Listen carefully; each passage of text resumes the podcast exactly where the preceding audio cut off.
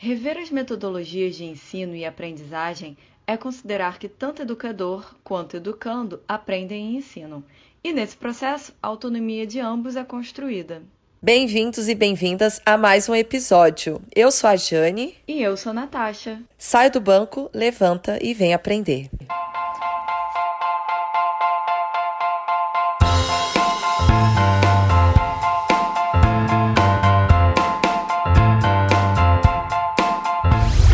Nath, no início do nosso podcast, começamos com a discussão lá no episódio 2, né, lá no início, se o aluno realmente chega ao colégio sem saber nada. E eu sei, dentro do que a gente conversa aí, que você tem uma história no início da sua carreira que fez você rever esse entendimento de esse entendimento de sala de aula, né? Conta pra gente um pouquinho essa história. Sim, eu tenho uma história para contar. Ela aconteceu logo no meu primeiro ano em que eu comecei a trabalhar no Estado. Foi meu primeiro emprego como professora, continuo sendo professora do Estado. E nos meus primeiros meses, logo quando eu entrei, eu era professora do EJA, de Educação de Jovens e Adultos. E, bem, eu tive uma formação na UERJ, né, aquela formação básica, bem conhecida por todo mundo. Minhas aulas, dava as aulas no modelo tradicional, quadro cheio, né, bastante conteúdo. O tema que eu trabalhava com essa turma estava relacionado à ciência política, então tinham muitos autores da filosofia política e eu estava lá trabalhando com as teorias. Enfim, chega o momento da prova, faço aquela prova tradicional, né, que que o, sei lá, Stuart Mill falou, qual era a teoria do, do Hobbes, Locke, por aí vai. Depois de alguns minutos de prova, os alunos viram para mim, alguns alunos, e professora, não vou fazer essa prova. Aí, tipo, fica aquele clima na sala de aula, alguns professores, alguns professores, perdão, alguns alunos falando que não iam fazer, se juntando a esses que levantaram a questão, essa prova tá muito difícil, ela não está adequada pra gente, a gente não vai fazer, e outros assim, como assim? Não, vou fazer, a prova tá aqui. E a turma ficou dividida, né? Um, alguns minutos de tensão, de embate. Eu falei, a prova vai ser aplicada, a escolha é de vocês. Vocês são adultos, vocês decidem o que vocês querem fazer ou não. E aí, né, metade da turma decidiu não fazer a prova, me entregou em branco, mas assinada, e outros alunos continuaram. E, enfim, foi até o final da prova. Depois eu desci, fui até a direção, que eu sempre passava pela sala da direção mesmo para guardar os meus diários. A diretora veio falar comigo, perguntou o que aconteceu. Eu contei resumidamente a situação e falei, na semana seguinte vou, vou conversar com a turma. Ela, tá, tudo bem, é, vocês precisam resolver, qualquer coisa você fala com a coordenadora pedagógica. Beleza. Semana seguinte, porque eu dava aula só uma vez por semana para essa turma, é, na semana seguinte trouxe à tona a conversa. Já tinha corrigido a prova de alguns alunos, realmente a maioria foi mal. E aí, assim, então, gente, vamos conversar sobre o que aconteceu. Eu não lembro exatamente como eu comecei essa conversa, já tem alguns anos, mas uma fala muito interessante de um aluno foi no meio da discussão, né, de tá adequado, não tá adequado, tá difícil, não tá difícil, um aluno vira para mim e pergunta: "Professora, a senhora não dá aula há muito tempo, né?" Então, bem, esse é o episódio que me marcou, né? Essa pergunta foi uma pergunta que eu nunca vou esquecer. Você chegou para fazer a tua, tua aula, dar a tua prova, mas você foi surpreendida por uma, digamos, pequena rebelião em sala de aula de jovens adultos e que você depois, né, é, agora essa, esse questionamento desse aluno adulto que olhou para você e fez você tipo questionava. Então, você realmente você dá pouco tempo aula. Realmente, fazia pouco tempo que você estava iniciando a sua carreira, certo? E me diz uma coisa. É, Sim. Quando você aplicou a prova para eles, qual era a sua intenção? Você precisava do quê para é, aplicar aquela prova? Por que, que você fez aquela prova naquele modelo? O que, que tinha, qual que era a sua intenção? É, então, assim como as aulas, a prova seguiu um modelo bastante conteudista, né? É, eu sempre colocava questões objetivas e discursivas, então às vezes eu pegava questão. Eu não lembro exatamente, agora eu teria que procurar a prova aqui para ver, mas assim, alguma questão do Enem, alguma questão objetiva e algumas questões em que eles tivessem que explicar. Mas era muito focada assim na teoria, né? Não necessariamente numa aplicação ou a partir de uma situação real, de um caso real que pudesse fazer alguma conexão ali com a realidade deles. Era algo bem, o que, que o fulano falou, qual é a teoria do ciclano, é, Hobbes, Locke, o que, que é a teoria contratualista, muito assim, o que, que é, explique, cite, sem muitas conexões. Então você tinha, então assim, a tua intenção era provar, avaliar o conteúdo, o conhecimento do conteúdo, ponto, né? Sem dúvida. E aí hoje você, então a gente já consegue ver que parte da reflexão aqui que a gente traz é que faltou elementos que trouxessem mais a prática, então, talvez. Mais a realidade, talvez? Ah, sem dúvida, né? Porque, como eu falei, as aulas eram assim: eu chegava. Sempre, eu gostava de fazer no primeiro dia de aula é, perguntar sobre eles e, e, é muito interessante assim porque quando eu comecei isso foi 2014 era uma turma assim que tinham muitos jovens adultos mas uh, ali a faixa dos 30 predominava mais. Tinha alguns mais jovens, alguns mais velhos, mas essa faixa dos 30, então assim, a maioria estava empregado, é, vinha do trabalho e pegava um trânsito pesado, porque o colégio era em Jacarepaguá, ali na freguesia, e muitos trabalhavam na Barra, e assim, eu também pegava esse trânsito, eu sei muito bem como é que era. Era assim, nossa. Olha só. Tipo um trecho que num, num momento normal você faria em 20 minutos, no trânsito era uma hora mais de uma hora no ônibus cheio, enfim. Eu queria saber como que você se sentiu com essa pequena rebelião, porque você estava no início da sua carreira e de repente foi surpreendida por essa você, como que você se sentiu? Assim, qual foi o teu sentimento em relação a ver essa reação deles? Bem, você estava você estava colocando em prática o que você aprendeu e o que você precisava sim, entregar. Sim. É, em primeiro lugar, foi uma surpresa. É, e para mim ficou muito claro essa importância de ter um controle ou uma autoridade. Isso era uma questão para mim, assim, que eu era nova, eu parecia mais nova do que eu já era, né? Tinha insegurança mesmo de estar tá começando ali a carreira e é, é, interessante, né? Porque com esse grupo, essa, esse grupo de jovens e adultos, eles são muito respeitosos, né? Ainda tem nesse grupo, pelo menos naquela época, muita essa coisa assim, não, você é a professora, a detentora do conhecimento. Mas ao mesmo tempo eles tiveram essa autonomia, né? De virar e falar, ah, isso não tá adequado pra gente.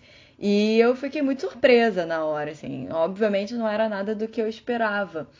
É... Surpresa, um pouco abalada, assim, tipo, quando ele me perguntou, você dá aula há pouco tempo, eu falei, eu não falei, ah, comecei esse ano, eu falei, é, pouco tempo, mais ou menos, uma, uma resposta evasiva, sabe? Pra não admitir, assim, é, sou, estou aqui super inexperiente dando aula para vocês.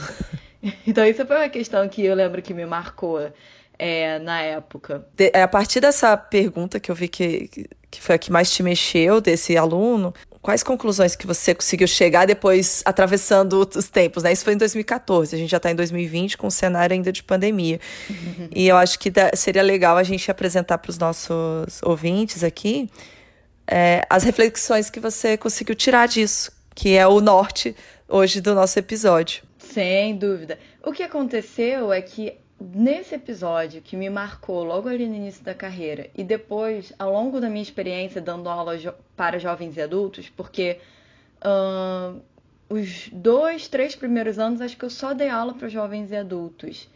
E, e aí o que, me, o que foi assim, a partir desse episódio, é, e da minha experiência cotidiana, o que foi ficando cada vez mais evidente era que esse modelo muito conteudista ele não surtia, não é que ele não surtia efeito, eu ia usar essa expressão, mas ele não trazia bons resultados. Era cansativo, eu percebi os alunos fazendo um esforço enorme para ficarem acordados enquanto eu estava explicando, era muita coisa para eles memorizarem. Eu tinha o hábito de passar dever de casa, sabe? E, cara, eles estudavam à noite depois de trabalhar, na sua maioria, durante o dia. Muitos trabalhavam, inclusive, no sábado. Aí tinha sábado e domingo para dar conta das tarefas da casa, da família, porque muitos tinham, eram casados, tinham filhos, além da, da, vida, da vida social, né? Porque é, isso é muito importante. E, e aí eu passava dever de casa. Cada vez isso foi ficando mais evidente que não estava adequado àquela situação.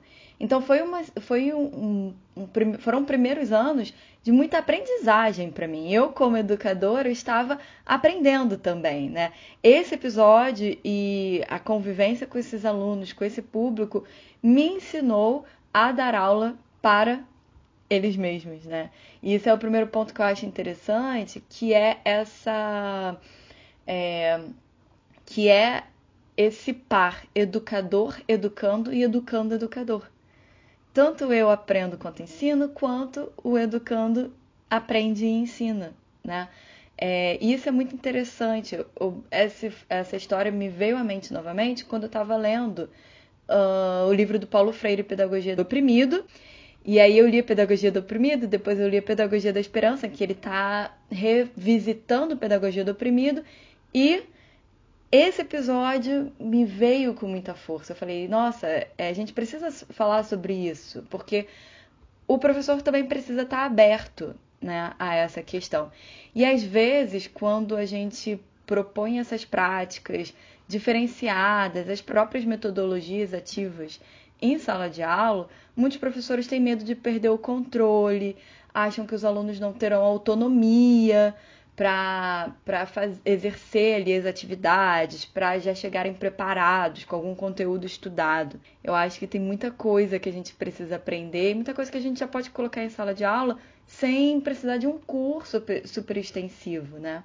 Então, a gente poderia pensar tanto nessa questão da relação educando e educador dentro da sala de aula, onde ambos constroem saberes juntos, ou seja, uma construção coletiva ali de saberes. E uma forma da gente despertar isso é rever até algumas metodologias de sala de aula. Então, é um segundo ponto, né, que a própria metodologia, ou seja, tirar que a sala de aula ela sempre possa ser esse convite ao aprendizado e o segundo ponto, a, se a gente for pensar em metodologias que não torne o aluno apenas a figura do, da pessoa, do indivíduo que não age, na verdade, que é passivo. Como, por exemplo, a aula palestra, né, onde o aluno é passivo e geralmente é o que menos aprende. E ainda tem o ponto que você falou, que é o desenvolver a autonomia, a autonomia de ambos os lados. Então, é só é o professor, o aluno, todos eles fazendo essa criação, essa co-criação, digamos, co-criação juntos dentro do ambiente educacional. Sem dúvida. É interessante porque se a gente se a gente volta na história e vai estudar quando esse movimento começa de colocar o aluno no centro do, do aprendizado, a gente já tem 100 anos dessa história. O movimento Escola Novista aqui no Brasil é década de 20, década de 30, com Anísio Teixeira, depois a gente tem Darcy Ribeiro, o próprio Paulo Freire figuras importantes ao longo do século XX, ou seja, não é uma discussão nova, mas ainda é uma discussão que a gente precisa lidar hoje, né? Por resistência, por dificuldade e até por desconhecimento mesmo. É, eu acho que tem uma, um debate importante sobre metodologias ativas e que eu acho fundamental, é que não é a metodologia por si, mas é, o aluno que pode aprender, o aluno que, que traz ali o conteúdo, que traz a experiência e um aprendizado que só é possível quando são todos sujeitos, né? Quando são todos ali, todos que criam, como você falou, todos que fazem. Né? Então não é uma transferência de saber, enfim. E agora pensando, a gente fala de metodologias é, inovadoras, é, trazemos eu que atuo dentro da educação corporativa, muito se discute sobre metodologias inovadoras, inovadoras que tragam o profissional, o, o profissional aprendiz para, é, para que ele veja o aprendizado com significado. Então, a gente vai tentando trazer várias metodologias para que desperte isso, essa questão da, da cocriação, da construção coletiva de saberes e também do, do, diálogo entre eles. E daí você percebe que hoje, por exemplo, o, o próprio mercado de trabalho, a própria sociedade corporativa, né, o, o mundo corporativo, ele percebe né, teve toda uma evolução dentro da, da, das práticas de gestão, e isso refletido dentro das práticas de educação, dentro do ambiente corporativo, é o quanto a necessidade de você realizar projetos onde a construção das ideias, da inovação dentro das empresas são realizados através de projetos, construções coletivas, ou seja, você não tem uma figura central, mas você tem grupos que decidem juntos, dos mais variados níveis de conhecimento, de saberes, de experiência. Aí eu posso trazer alguns exemplos. A própria sala de aula invertida. O que, que é essa sala de aula invertida? A gente até estava né, brincando, é, quando a gente estava discutindo a pauta para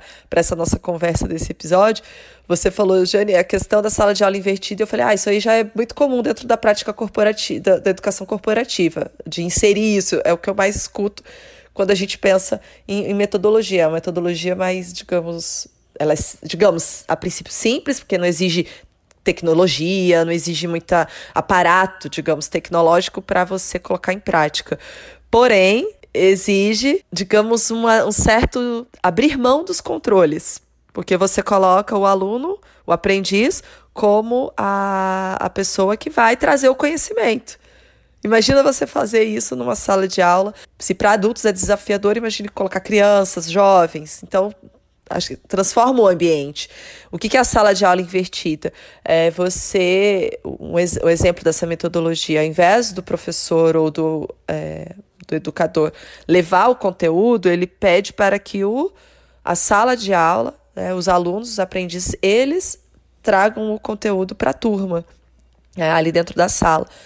Só que é, pode gerar vários questionamentos entre os, os educadores quando isso. Né, o medo de perder o controle, se, as, se os alunos vão realmente estudar o conteúdo antes, vão prestar atenção, o que, que eles vão falar, o que, que eles podem questionar, vai sair da minha zona de conforto, de repente eu não estou preparado para responder, de repente aquilo não vai cumprir com a grade curricular, com o plano de aula. Então, são metodologias que trazem, a gente vê hoje refletida no mercado de trabalho, quando você vê construção de projetos para trazer ideias e inovações dentro das empresas, mas que são desafiadores, mas a gente percebe uma necessidade de, de rever as nossas práticas formativas. E para inspirar a gente, né, já que o nosso modelo tradicional, se a gente for realmente pegar a discussão do, assim, na essência, e que dá muito pano para manga, é realmente a gente tem que rever o modelo tradicional, porque o modelo de educação ele reflete uma construção social. Então, desde a, esse nosso modelo tradicional, ele vem de quando? De quantos anos atrás ele foi criado? É, eu, eu, ouvi o José Pacheco, que é o idealizador da Escola da Ponte, ele trazendo a seguinte reflexão, que as palavras, elas refletem uma cultura de uma sociedade. Então, por exemplo, grade curricular a palavra grade parece que te coloca dentro de uma prisão. É, carga horária. Por que, que tem que ter carga horária? Carga, a própria palavra carga. É, aí ele fala assim num vídeo que eu assisti. As, são pessoas, não são animais de carga. Uhum. Então, para que, que eu tenho que ter uma carga horária, é, sabe? Então, até as próprias palavras. Então, o sistema tradicional já precisa ser desconstruído. Mas enquanto isso não acontece, o que, que a gente pode levar como práticas no, no nosso cotidiano? Aí existem alguns exemplos que podem inspirar. Né? Eu, a gente fez algum levanta, levantamento de alguns exemplos aqui. E entre eles, por exemplo, a própria Escola da Ponte do José Pacheco, lá na década acho que de 70, que ele começou a idealizar lá em Portugal, uma cidade alguns quilômetros da cidade do Porto, onde a escola, ela não é um sistema que não é baseado em seriação, ou seja, não tem série, não tem ciclo, e os professores é, não são responsáveis por uma disciplina ou uma turma específica. Não tem sala de aula, ou seja, já é totalmente diferente. E os alunos definem quais as áreas de interesse e desenvolvem projetos de pesquisa. Imagina, hoje o mercado de trabalho trabalha, desenvolve projetos, pessoas que saem do, das escolas e vão para o mercado de trabalho, e o mercado hoje destaca a importância de realização de projetos. Lá na década de 70, José Pacheco, idealizando a escola da ponte trabalhava já com esse modelo. A gente tem então também algumas iniciativas aqui no Brasil mesmo, como lá na comunidade de Heliópolis, através do educador Bras Nogueira, onde ele literalmente também derrubou muros para poder fazer a comunidade participar do processo educacional e mudou a percepção da comunidade Heliópolis, uma das maiores favelas do, do mundo, sobre educação. Ele também a proposta de tirar o monopólio da educação da escola, ou seja, não é a escola só que é responsável pela educação, a comunidade toda, pais, alunos e professores. Não, eu achei fantástica essa conexão das palavras com a cultura, porque realmente é algo que nos faz pensar, né?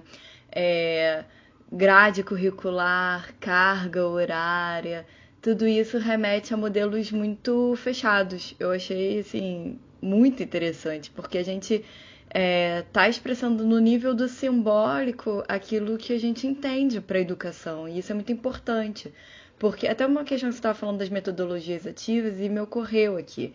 É, não é que não funcione, o problema é que você tem uma crença de que não vai funcionar, e aí isso já limita o uso das metodologias, é, você limita a própria criatividade para pensar em modelos fora da caixinha, fora do tradicional, para poder montar essa sala né, de aula, essa, enfim, essa aula. Então, foram algumas questões que me chamaram a atenção. Isso, e dentro desses exemplos, para tentar pelo menos inspirar a gente, enquanto o modelo tradicional não é revisto, não é totalmente de, é, desfeito, uh, como a Escola da Ponte, a, a escola lá Campos Salles de Heliópolis, através do Bras Nogueira. Também eu posso, eu lembro aqui que existe o conceito do professor não ser a, a figura do professor, o detentor do conhecimento, mas ser um facilitador. Então, esse termo facilitação de aprendizagem, ele pode ser, ou seja, a própria palavra, né? A construção da palavra, ou seja, não vamos ser um complicador, vamos ser um facilitador. E eu vou usar a definição de facilitador até de um, um colega, é, o, o Alexandre Moreno, que ele é um propagador da facilitação de aprendizagem dentro do ambiente corporativo, é, que ele fala assim que facilitar é uma arte essencial porque coloca as pessoas no papel de co-criadoras de saberes, conhecimentos e soluções. Então ajuda, então sim, o papel do professor ao invés de ser um complicador, ser um facilitador de despertar curiosidade, investigar possibilidades, compartilhar inovações. E como o início da nossa história, né, chegando já aqui ao nosso final, mas lá no início a tua história foi relacionada com alunos da educação de jovens e adultos, eu lembrei, eu lembrei também de uma.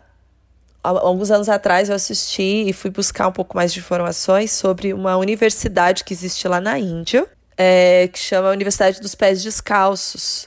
É uma escola lá na Índia, idealizada por um senhor chamado Bunker Roy, lá também, lá na década de 70. Ele veio de uma família rica, ele ficou muito chocado com a pobreza da região e criou uma universidade que ele chama Universidade dos Pés Descalços, onde o sistema de educação formal foi substituído por um processo informal. Então, ao invés das pessoas se preocuparem só com conteúdos, a proposta da universidade era justamente pegar o conhecimento daquela região para resolver problemas da região e principalmente voltados em melhorar a qualidade de vida dos povos. E o ponto principal dessa universidade, Universidade dos Pés Descalços, é de empoderar mulheres, o conhecimento de mulheres, que elas pudessem construir. Lá ninguém precisava ter. É, todo mundo pode estudar sobre tecnologia, sobre computação, sobre programação, independente da formação. E eram pessoas realmente muito pobres, mas que trouxeram soluções para sua comunidade.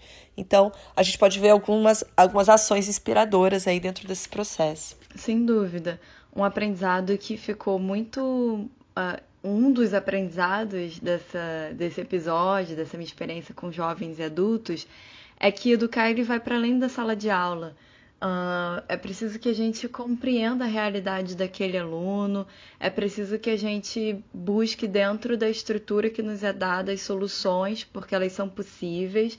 Isso, obviamente, exige criatividade, exige, exige abertura do professor também e convidar esses alunos a construir esse conhecimento. É difícil e não é, assim, tem, é um trabalho diferente.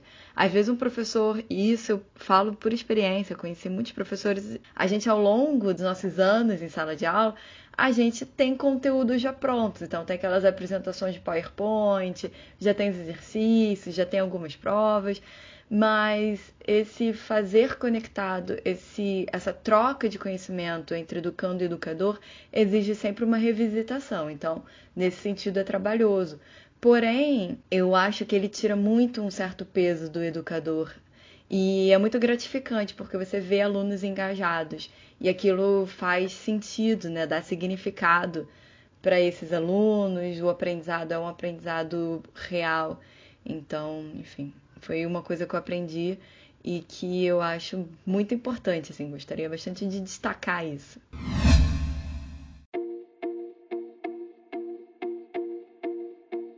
Nath, foi muito bom ouvir a sua história.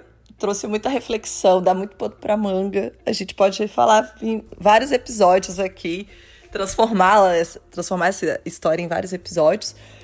Mas uma conclusão que a gente pode chegar é que parece que falar de metodologias inovadoras e autonomia já era realmente algo apresentado há décadas atrás, não é mágica, mas é disposição em transformar a educação para uma sociedade que dialoga mais e que dando condições de decidir de, de maneira mais autônoma. E que essa disposição, claro, ela precisa vir da sociedade em geral, educadores, pais, alunos e as esferas governamentais.